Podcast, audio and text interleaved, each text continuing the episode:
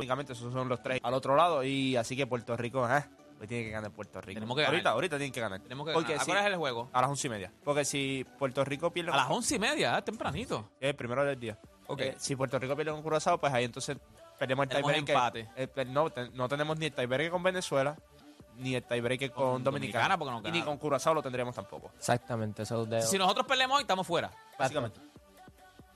Sí. Raúl. Raúl dijo ahorita que ganamos 8 a 2, dijo Raúl. Sí, pero antes de 8 eso estaba 2. diciendo que estábamos eliminados. No te escapes, Raúl, no te O escapes. sea, que vino y roncó conmigo, pero ya estaba. estaba Sí, ¿verdad que lo había dijo? abusado, ¿Verdad que lo había había ¿Verdad que lo abusado. Yo, Feliz. yo te escuché el 8 a 2, pero wow. Pero no, no, de verdad el juego es, es must win. O sea, el de ahora mismo el de las 11 y media es must win. ¿Verdad? Para los que no sabían, pues a las 11 y media de la mañana es el primer juego del día. Tempranito. Vamos a, vamos a hacer un live party ahorita. Claro, no sabía que estábamos a. que peleamos, después que estábamos luciendo tan bien y como que todos los equipos terminan en empate, pero por el tiebreak quedamos, quedamos fuera. Sí. Que se jugó contra Panamá. Nos mató. Se nos mató. Yo pensaba que se lo ganábamos. Yo pensaba que nosotros le quitábamos el invicto para nosotros. Bueno, hicimos. Y pudimos hacer un comeback ahí, pero no fue pero suficiente. Demasiadas carreras nos anotaron. Los brazos estaban ya muertos ese quinto día. De que te iban a dar palo ese día, dar. Oye, nosotros ayer descansamos. Hoy se supone que vengamos ready. Sí, sí, no, lo mismo. Yo creo que la alineación que Saludos. tiraron contra Panamá. ¡Ey! ¡Eh! la bestia. ¡Eh! a rayos! ¿Desde la sala de operaciones o desde tu hogar? Desde el cuarto de operaciones allí. Nada, está en la casa. Estoy aquí en casa. Anoche la pasé horrible, mano. De verdad, ¿qué, Horrible. qué- qué te pasó? Sí.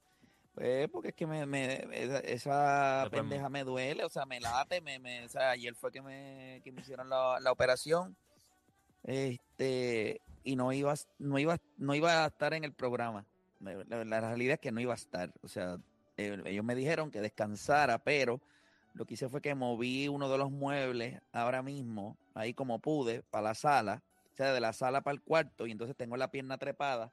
Estoy en calzoncillos, eh, sin camisa. Prende esa cámara ahí, prende esa cámara ahí, a ver si es verdad. ¿Te pasa lo de Drake? Mírame un momentito, un momentito, mira, un momentito. ¡Ey! Pero estoy bajito porque tengo que tener la pierna trepada. Así que está, estamos aquí. Pero quería, fuera de todo, los temas están buenísimos, pero me, me llamó la atención algo, y ustedes saben que en el fin de semana los muchachos estuvieron haciendo la entrevista a Carlos Correa. Correa. y en la entrevista que los muchachos le hicieron a Carlos Correa para Fanzone y Primetime en ABC, eh, ellos, ellos tocan un tema con Carlos Correa que nosotros hemos hablado en la garata y, y, y creo que nunca se ha discutido abiertamente, han habido reacciones a esto, inclusive en la República Dominicana. Me parece que esto puede ser punta de lanza para, para el próximo podcast que vamos a tener allá con los dominicanos, eh, luego de esta serie del Caribe.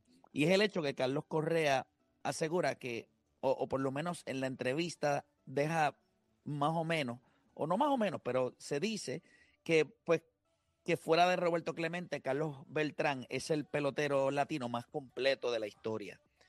Eh, no sé por qué eso le puede causar tanto estrés a la gente, al menos que no sea desconocimiento, porque yo creo que eso es un pensamiento que nosotros aquí en La Garata todos hemos discutido y, y lo hemos hablado.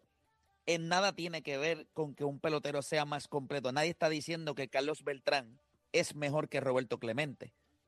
Pero cuando hablamos de pelotero completo, pues yo creo que eso está ahí. Y, y me gusta que lo haya dicho Carlos Correa, porque valida muchos de los, o sea, estamos hablando de uno de los peloteros, o sea, esto sí yo lo puedo decir. Yo creo que cuando hablamos de Carlos Correa estamos hablando de posiblemente el pelotero más inteligente que nosotros hayamos visto en cuestión de conocer el juego, las estadísticas avanzadas, updated. Es un tipo que lo han llevado a canales de televisión para que le enseñe a otros un masterclass de, de las estadísticas avanzadas, cómo, lo- cómo los números impactan el juego. O sea, yo creo que todo el mundo sabe la, la capacidad intelectual que tiene Carlos Correa. Y el hecho de que él pudiera decir lo de Carlos Beltrán, pues es una discusión que no todo el mundo está listo a tener porque nadie lo veía de esa manera. O sea, cuando ustedes, nosotros llevamos 13 años al aire. Eh, Juancho y Odani llevan con nosotros por lo menos 5 años. Yo creo que en el término que ellos llevan y que nosotros llevamos haciendo este programa, eso es una conversación que, aunque nosotros la hemos tenido y lo hemos hablado, pues no mucha gente se atreve a decirlo y no, ustedes no van a esperar que estos bestias cronistas que se hacen llamar analistas deportivos lo vayan a decir porque ellos no tienen los collones que se necesitan para hacer ese tipo de statement.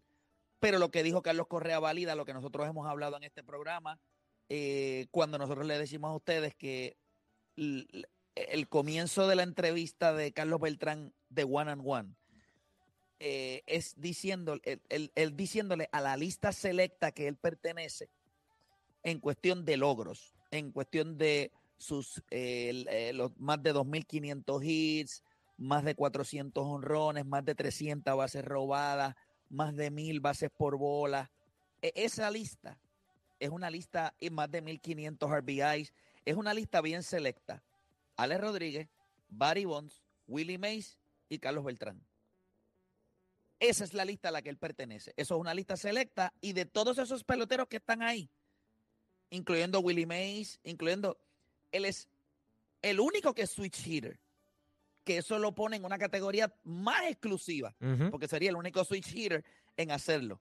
Y quizás usted que no conoce de béisbol y lo que hace es rascarse las nalgas en su casa, entienda que cuando un pelotero batea de los dos lados, son dos peloteros distintos. Es lo mismo que tú haces a la derecha, no es lo mismo que haces a los zurdos. Pero si ya Carlos Beltrán es especial en esa lista, ahora imagínase que por encima de Barry Bonds, por encima de Ale Rodríguez y por encima de Willie Mays, él es switch hitter. Eso lo convierte en aún más especial, porque ningún otro pelotero switch hitter en la historia tiene esos números. Cuando hablamos de los guantes de oro, ¿qué es el pelotero más completo? Por ejemplo, para todos los que pudieran estar ahora mismo con un poquito de salpuido en el cuerpo, porque esto le da rash. Ustedes no son los mismos idiotas que dicen que LeBron James es más completo que Michael Jordan, pero Michael Jordan es mejor. Pues para los que no se ofendan, porque sé que Roberto Clemente, para mí, ¿verdad? Es el mejor pelotero que ha dado Puerto Rico, pero es el segundo mejor pelotero en la historia a nivel latino. Pues, mano, esa es mi opinión. Y yo creo que los muchachos también comparten algo de eso.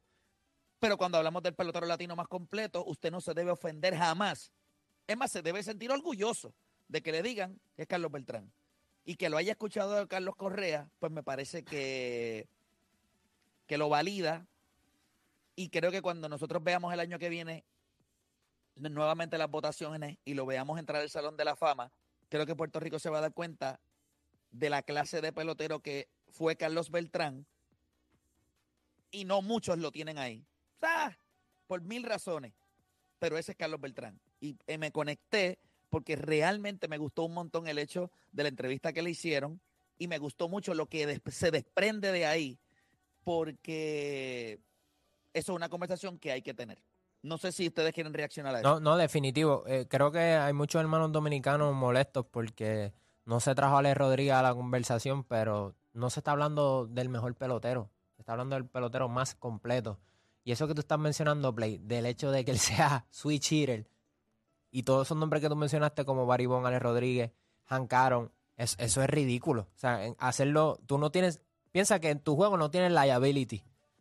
Lo hace, eh, lo tienes todo, el guante, la rapidez, el poder y batea a los dos lados, eso, eso es ridículo. Y, y si usted no puede apreciar eso, dejando el patriotismo al lado, hermano, sencillamente usted no sabe lo que está hablando. Porque yo te garantizo que si no fuese un puertorriqueño o si no fuese un dominicano y sea un analista de, Estados Unidos o de otro país y le ponen esa información, yo creo que fácilmente puedes coger a Carlos Beltrán por, por el hecho de que sea switch. Eso, eso le añade otra dimen- dimensión a su juego. Yo lo único que puedo decirle a los dominicanos que piensen que Alex Rodríguez lo es, es que sencillamente Alex Rodríguez se descalifica él mismo a hacer un, o sea, hacer él mismo hizo admisión de que durante toda su carrera él usó performance enhancing drugs. Ah, que posiblemente Alex Rodríguez es el pelotero con el mayor talento natural posiblemente de toda Latinoamérica, de toda Latinoamérica. Pues, mano, tampoco nosotros sabemos eso. ¿A qué me refiero? Alex Rodríguez se robó 300 y pico de bases, 329. O- Para ser exacto, creo que lo, lo- lo verifiqué antes de conectarme. Eh, tiene los tiene guantes de oro, tiene uno, dos, tres, tiene tres guantes de oro, si no, no. Alex Rodríguez tiene, ¿cuántos guantes de oro A tiene? Alex buscar a Rodríguez, Rodríguez aquí, a ver, Creo que dos. dos. Creo que dos, ¿verdad? Sí, dos. Si no me equivoco. Sí, sí, dos. Tiene dos guantes de oro. Tiene los 3.000 hits, los 696 honrones. Pero los, tenemos... los, tres MVP es lo único que, que más resalta de ese, de ese resumen de, de Alex Rodríguez. El problema de Alex Rodríguez es, para toda la comunidad dominicana, él no juega. Él no juega en esta conversación. Alex Rodríguez cogió su carrera y la tiró por el toile. Y by the way, nunca representó eso, a República espérate. Dominicana tampoco. Se lesionó, él lo iba a hacer, pero él se, es- se lesionó. Él es un... ¿Qué Ok, cosa? pero es importante saber esto. La no importa cadera, cuán bien fue. le caiga, no importa cuán bien le caiga a Alex Rodríguez, no importa cuánto le haya gustado la historia de él con Jennifer López, no importa cuánto a usted le guste que el tipo es un comentarista de cuatro pares, no, no importa nada de eso. Alex Rodríguez así, fue un tramposo toda su carrera. Ahora yo le pregunto, ¿nosotros le vamos a dar valor a un tramposo? Ah, que tiene talento, claro que tenía talento. Pero así mismo como nosotros decimos que Barry Bonds, si no se hubiese pullado, o por lo menos no hubiese conocido lo que fue la sustancia que él utilizó para los últimos 5 o 6 años de su carrera, Barry Bonds no hubiese dado 700 honrones. Barry Bonds posiblemente no hubiese dado ni 600 honrones. Asimismo tenemos que coger la carrera de Alex Rodríguez, que él mismo ha dicho que desde que él llegó a Grandes Ligas, él utilizaba Performance Enhancing Drugs. Entonces, ok, puede tener todo el talento natural del mundo, pero es una carrera llena de esteroides. ¿Por qué no validamos eh, eh, la medalla de oro de, de Seúl de Ben Johnson cuando le ganó a Carl Lewis? Porque hizo trampa. Podemos decir que era el hombre más rápido del mundo. Ah, pero le quitaron la medalla de oro porque hizo trampa. Pues Ale Rodríguez pudo haber tenido toda esa carrera, pero hizo trampa. Lo que pasa es que no tienes tampoco una muestra, como tú dices de Baribón. Baribón, por lo menos, tú tienes una muestra antes de que se probara de que usaba este, sustancias. Y tú puedes decir, tú decías, este tipo es caballo, este tipo en verdad es bueno. Alex Rodríguez, aunque tú sí vas a decir que es bueno, tú no tienes una muestra limpia, porque él está diciendo que él lo está usando desde el principio. O sea, no hay... en- Ahí es- y, y esa es la parte de Portegracia. Ese es el mejor punto. Con Barry Bonds podemos dividir el antes y el después porque sabemos desde cuándo comenzó. Ale Rodríguez lo fue para siempre. Por siempre Ale Rodríguez hizo trampa en el béisbol. Él estaba adicto a eso. Él lo mismo lo digo, eso no lo estoy diciendo yo. Él lo dijo, él Hay lo una dijo, él lo entrevista donde él se sienta y él lo dice. Toda mi carrera utilicé esteroides. Bueno, los hermanos dominicanos van a defender a este hombre. Claro, es de ellos. Pero no deja de ser posiblemente el... Yo creo que Alex Rodríguez es la desilusión más grande que el béisbol puede tener para un pelotero. Cuando hablamos de desilusiones grandes dentro del béisbol, Alex Rodríguez debe ocupar la lista número uno. Debe ser el número uno. Porque Alex Rodríguez tenía todo el talento del mundo, físicamente. Cuando miramos, estamos hablando de un animal eh, que mide 6'4" era. 6'3", Seis, cuatro, creo que sí. 230 libras, derecho, con poder, Rápido. con capacidad para batear, era rápido, bueno defensivamente. Alex Rodríguez lo tenía todo, pero es un tramposo. Entonces, ¿cómo yo me siento en una mesa y voy a defender a un tramposo? ¿Cómo yo digo eso? ¿Cómo defendemos a un tramposo? Dígame. ¿Cómo nos sentamos? Claro, eres tramposo. Ah, pero tenía toda la habilidad del mundo. Ok. Pero ¿cómo cogemos tus números? Por eso no me entra No el hay una muestra, no hay, no hay una muestra que tú puedas decir, mira, sí, era bueno en este momento que no lo usó. No hay una muestra, o sea, tú, no, va- tú nunca puedes decir No hay. cuán bueno era de, de- verdad, porque es que no hay una muestra limpio. No hay una muestra limpio. Y, y solamente un morón, como son muchos eh, de los que lo pueden defender, no lo van a entender. Y yo creo que esa es la punta de lanza para que la gente lo entienda. ¿Cuál es la ventaja que tiene Carlos Beltrán? Nunca fue vinculado al uso de esteroides. Nunca. Por lo menos no han mencionado en ningún libro, no han mencionado nada. Ah, que fue parte del estado de los Astros. Ah, sí, fue parte de eso. Pero ojalá Ale Rodrigo hubiese hecho eso y no los esteroides. Porque estaríamos hablando posiblemente de un tipo que se quedó a cuatro honrones de 700, dio 3.100 hits, velocidad, o sea, Alex Rodríguez, Alex Rodríguez era un pelotero especial. El problema es que nunca sabremos cuán especial, porque los esteroides estuvieron presentes en toda su carrera. So, si nosotros fuéramos a ajustar esos números, pues posiblemente Alex Rodríguez no daba 500 honrones, no daba 3.000 hits, no se robaba 300 bases, no ganaba los 3 MVP. ¿Me entiende lo que estoy diciendo? Entonces no es tan especial. Entonces usted mamando solo a Rodríguez, lo que hace es que asesina a Albert Pujols. Porque él es mucho más completo que Albert Pujols. Por eso el idiota de Franklin Mirabal dice que Alex Rodríguez es mejor que Albert Pujols. Ah, es más completo. Es más completo. Eso lo sabe. Yo espero que él lo sepa. Pero no es mejor que Albert Pujols. No es mejor que Albert Pujols porque Albert Pujols fue un pelotero que no fue vinculado a esteroides. Porque un tipo- cuando Albert llegó a su segunda parte de su carrera, fue cuando más lo criticaron porque ya no podía ser el Albert que fue a principio de su carrera. Y eso es, y es, eso es lo que a mí me molesta con los esteroides. No es que. Es que tú pasas de ser un humano a ser un inmortal. Y el béisbol y el deporte no se trata de eso. El deporte tú tienes unas dimensiones, tú tienes unas capacidades y tú tratas de llevarla al máximo de lo que tú puedes, naturalmente. Cuando ya tú empiezas a usar esteroides y todo, tú lo que haces es que duplicas eso que tú puedes hacer. Lo triplicas. O sea, a mí nadie me puede explicar que después de los 35 años, 36 años, cuando el pelotero va bajando, y específicamente un pelotero que ha jugado desde los 21, 22 años, no un pelotero que llega a Major League Baseball a los 30 años, no un pelotero que lleva 20 desde los 21, 22 años jugando en Major League Baseball, como de los 36 a los 42, tú das más del 60% con los cuadrangulares de tu carrera. Eso es imposible, eso nadie lo, nadie lo puede explicar. Eso ahora mismo nadie lo puede explicar. Y, y yo creo que cuando Bueno, él dio 200 y pico, de- 230 y pico de honrones después de los 35 años. se te digo, ¿Pero qué es esto? ¿Cómo, cómo tú explicas eso? O sea, ¿cómo, cómo yo me paro aquí y yo explico cómo es eso posible? Porque, y es lo que siempre he dicho, estos tipos están allá a, a este nivel porque pueden darle bien a la bola, porque ven bien la bola. Eso no es el problema. El problema es que cuando tú vas entrando en edad, tú no te recuperas. Igual mira a Play ahora mismo. A lo mejor a los 25 años hubiese podido estar aquí al otro día. Ahora mismo está muerto ahí en la casa. No puede ni prender la cámara. De los 35 años, él dio, miren esto, 317 honrones del 2000 al 2007. 317 honrones. Cogió 1128 bases por bola. O sea, nosotros estábamos hablando de las mil bases por bola de Carlos Beltrán.